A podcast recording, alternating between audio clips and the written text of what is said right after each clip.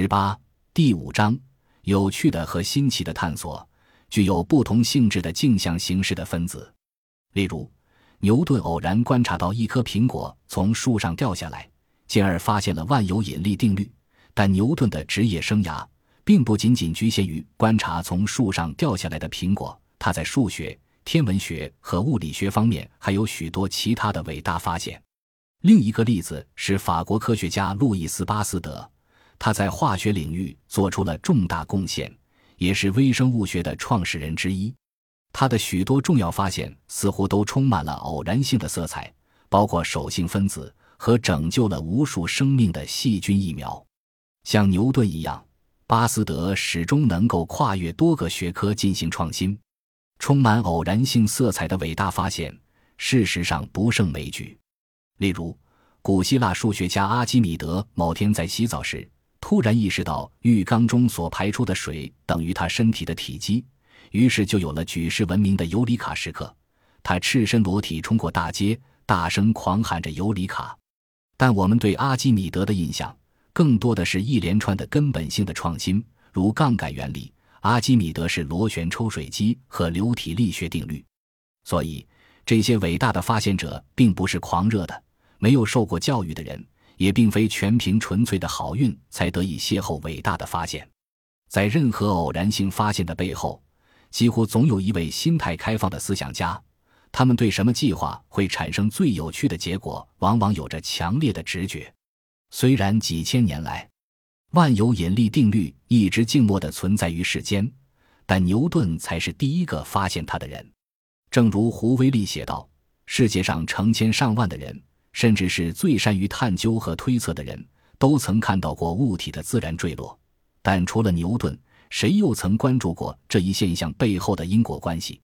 这些伟大的发现者注意到了一些现象背后深刻的规律，这不仅仅是一种偶然或机缘巧合。正如巴斯德的一句名言：“在观察的领域里，机会只青睐有准备的头脑。”如果偶然性的发现的确不是纯粹的好运。那我们是否可以通过寻找新奇而有趣的东西，最终获得偶然性的发现？哪怕我们的心中没有设定一个具体的目标，如果这个想法行得通，我们应该从科学上证明这种获取偶然性的方法是有效的，至少存在那么一个可以开展的实验，以便为这个想法提供一些科学证据。事实证明，我们的确可以开展这样的实验，但请诸位做好心理准备。接受一种不同寻常的实验程序。为了研究非目标性探索的前景，我们将设计一种没有目标的计算机程序或算法。乍看之下，一个没有设定目标的计算机算法似乎是一个自相矛盾的存在。算法这个词会直接让人联想到一些有既定方向的机械化的东西，并且算法通常被视为解决某些特定问题的良方。人们已经设计出各种不同的目标驱动性算法，机械性的完成诸如求解微分方程、对大型列表进行排序和数据加密等任务。但本质上，算法是一种宽泛的概念。作为一种明确的描述一个过程的方式，算法是一个不存在任何模糊性的解决问题的方法，从而确保计算机可以精确地遵循其指令。因此。虽然大多数算法都有目标，但它们也可以被用于描述没有目标的过程，比如寻找新奇的东西。由于算法能被具体的编写成可被分析和研究的计算机程序，它就可以帮助我们检测科学假设是否成立。编写未设定具体目标的算法有一大优点，即我们可以说到做到，将资金花在刀刃上。如果仅靠寻找新奇的事物就能有效地帮助人们发现有用的东西，那么我们就应该可以真正的将这个过程以算法的形式正式呈现出来。在算法设计出来之后，它就可以被投入测试。这种通过构建算法来测试理论的理念，在人工智能领域已被普遍接受。事实上，在人工智能研究中，关于任何事物的解释。只有在被构建成一个计算机程序，并在计算机上运行和测试之后，才会得到普遍认可。这样一来，人工智能领域成功的门槛就变得相当苛刻，因为人工智能的研究人员不能只是简单的提供文字解释，而是必须真正建立起一项理论的原型，并通过测试证明它是有效的。因此，在这种情况下，我们可以借用人工智能领域的这一准则，并将其应用于非目标发现的论证。让我们看看，当我们给计算机编程，让它只搜索新奇的东西，而没有设计特定的目标时，会发生什么？我们编写的新算法被称为新奇性搜索，其灵感来源是用户们在图片孵化器网站上的操作。我们发现，这个网站的用户获取的最佳发现成果，往往并不是他们预先设定的目标。这些成功玩出新花样的用户，在选择图片时采用的标准，并非某个特定目标，而是凭借本能去寻找有趣而新奇的东西。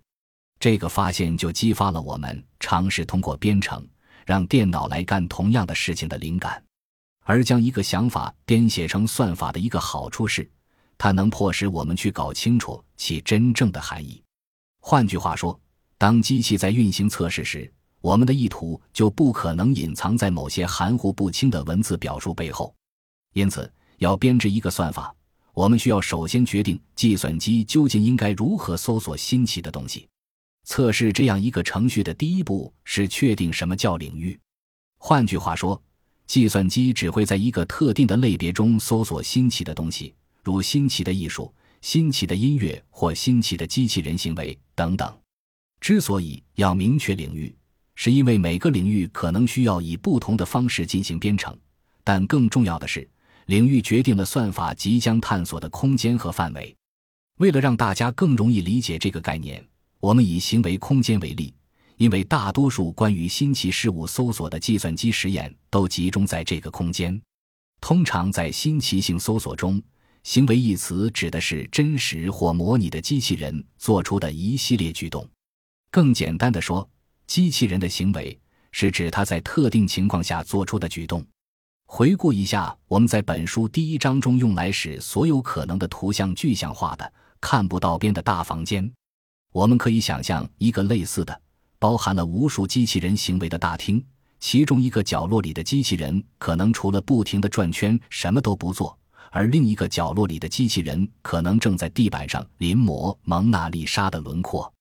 我们可以轻易地发现，这个大厅里的一些机器人行为与其他行为有很大不同。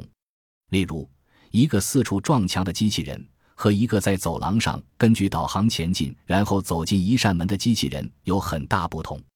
一旦我们有办法了解到是什么区分了不同的行为，就有可能会问：什么是新奇的行为？试图发现新奇事物的行为可以帮助说明，即使没有特定的目标，寻找新奇事物的行为也会产生有趣的结果。想象一下这个场景：一个机器人被放在走廊的一端，另一端的门是开着的。这类实验在机器学习领域很常见，即试图让计算机具备从经验中学习的能力。在实验中，机器人会通过越来越熟练的探索走廊来学习如何接近走廊另一端的门口。例如，在一系列实验中，机器人总是被放回其起始位置，它可能会具备更强的穿越整个走廊的能力，并越来越接近敞开的门。这就是目标。在这种目标驱动的方法中，无论哪种行为会使机器人最接近敞开的大门，它都会成为尝试新行为的踏脚石。这种将进步视为一系列逐渐接近目标的渐进式改进的观点，也反映了在我们的文化中追求成就的常见方式。但我们也可以用一种基于新奇性搜索的截然不同的方式来处理这个任务，例如。机器人可以无需尝试走到走廊的另一端，只是纯粹的尝试做一些与以往不同的事情。机器人可能会先撞上一堵墙，因为它一开始并不具备探索和穿越走廊的经验。然而，与追求特定目标时不同，在新奇性搜索中，机器人撞墙的行为被认为是好事，因为我们以前从未见过它这样做。换句话说，撞墙的行为是新奇的。而这正是我们在探索新奇性时想要看到的东西。但如果撞墙被视为好事，那么机器人接下来可能会做什么？答案是，它可能会撞上另一堵墙。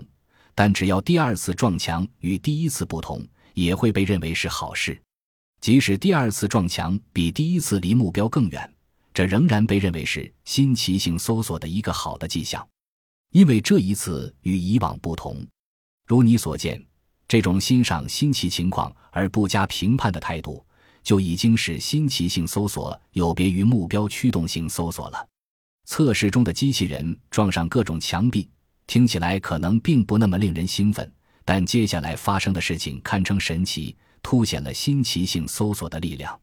到了某个时刻，在撞了足够多的墙之后，就没有新的墙可以撞了。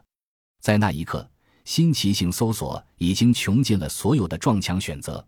然后，一个值得注意的事实开始发挥作用：现在机器人要做一些新奇的事情，而唯一可行的办法就是不再撞墙。这个进步很有意思，因为学习避开墙壁从未被表述为一个目标。但即使它不是目标，只追求新奇行为的机器人，最终也必须学会避开墙壁，才有望继续产生新的行为。本集播放完毕，感谢您的收听，喜欢请订阅加关注，主页有更多精彩内容。